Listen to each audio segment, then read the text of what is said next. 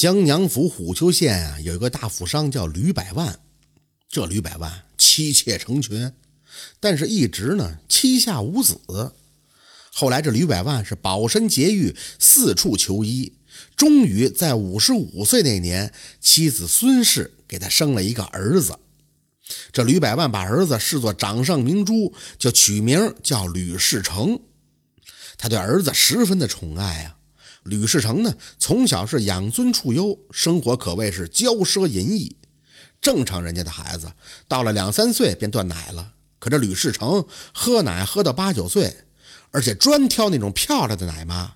这吕百万也不管别人的流言蜚语，只顾满足儿子的要求。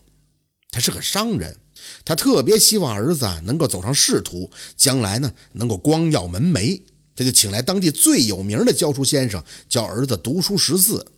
那个先生可是个饱读诗书的老秀才，也立志呢把这吕世成培养成国家的栋梁之才。可这吕世成看见课本就瞌睡，先生稍加责备，就跑到父亲那儿告状。吕百万心疼儿子呀，找教书先生就说呀：“你为何给他那么大的压力呀？他还只是个孩子。”那先生就说。一首唐诗教了他三天都没学会，你说我能不着急吗？吕百万就说：“嗯，我这孩子天资聪颖，只是现在还不想学而已。你就不会一个字儿一个字儿的教他？”先生啊，又教了一个月，最后啊，这吕世成连自个儿的名字都没学会写，生生把这先生给气跑了。不久，吕百万又给儿子请了一个老师，这个人叫耿汉三。曾经在县衙当过师爷，吕百万呢就让儿子跟这个耿汉三学习。耿汉三本身就是一个酒囊饭袋，此番他进了州府，不过是想寻找机会弄点钱财。至于吕世成那小子，只要陪他玩的开心也就行了。吕世成对耿汉三这个老师倒是十分喜爱，耿汉三呢也时常给他带来点新奇的玩意儿。吕世成啊，就把家里的字画、瓷器全都送给了耿汉三，那些都是吕百万高价收来的古董。就这样，被这儿子随手就赠了人。又过了几年，吕世成长到了十四五岁，耿汉三便把他带到了烟花柳巷玩耍。青楼那可是男人的温柔乡啊，对于一个十四五岁的男孩子来说，更是无法抵御这样的诱惑。吕百万得知儿子逛青楼以后，就把他锁在了家中，不准外出。可正所谓玉门一开，再难有关的时候。伺候吕世成的有几个丫鬟，年纪尚轻，这吕世成呢就拿出银两威逼利诱，私下做成了好事儿。再说这吕百万也不是什么好东西，当时呢已经年近七旬了，嘿，还又讨了一个小妾，可是心有余而力不足啊，找郎中买了些补药。当天晚上，吕百万果然也就恢复了当年之勇。约莫过了一炷香的时间，突然就浑身惊颤，吐了一口鲜血，就死在了床上。吕家人呀，怕传扬出去不好，也就将吕百万草草的下葬了，对外扬言说吕百万是得疾病死的。自此，吕世成也就成了吕家的当家人。他更加的依赖着耿汉三，一些事情啊，常常向他请教。当时呢，正值春夏之交，耿汉三提议和吕世成一起登山游玩，吕世成也就欣然应允了。等行至半山腰的时候，耿汉三就说这肚子疼，说到树林里边方便一下，让吕世成呢到前面的溪边等他。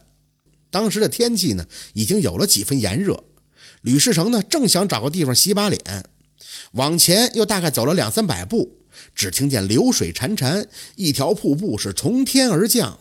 溪水汇集在一起，就形成了一个小潭，潭水清澈见底。吕世成朝潭里望去，不禁就心跳加速。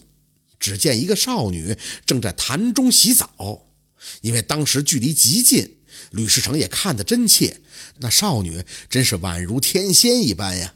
吕世成料想，此女肯定是哪个农户家的女子，正在山间劳作，故而在此沐浴冲凉。嘿，不如做成好事儿，大不了到时候给他几两银子，想必他也不会不从。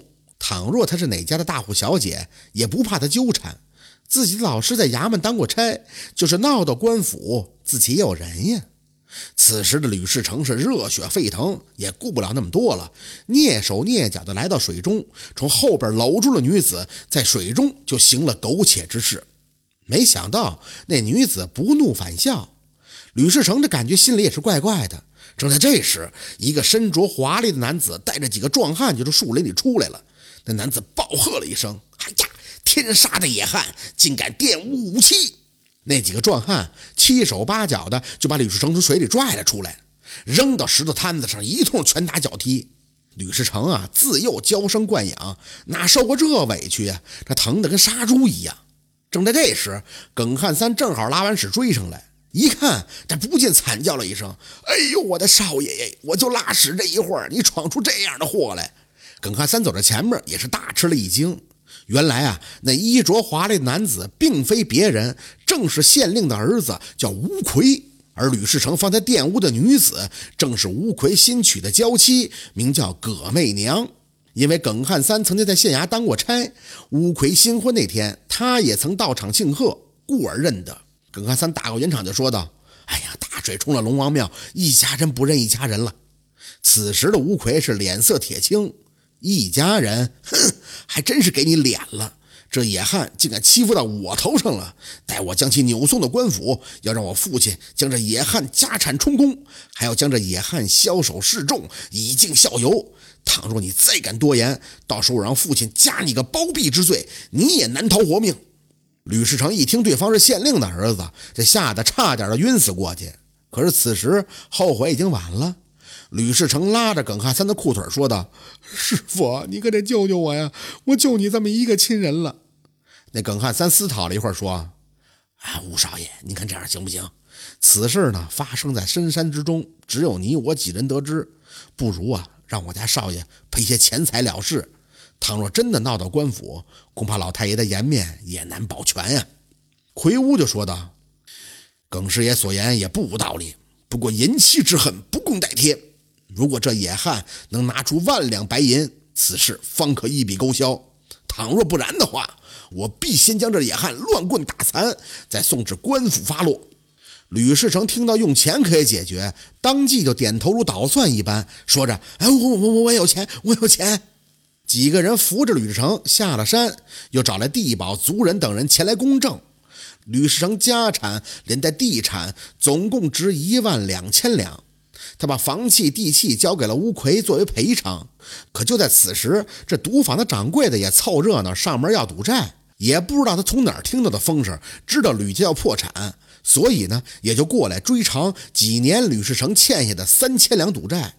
最后还是耿汉三出头，跟着掌柜的说：“给你两千两就算了，莫要把人逼上绝路啊！”吕世成对耿汉三是深表感激。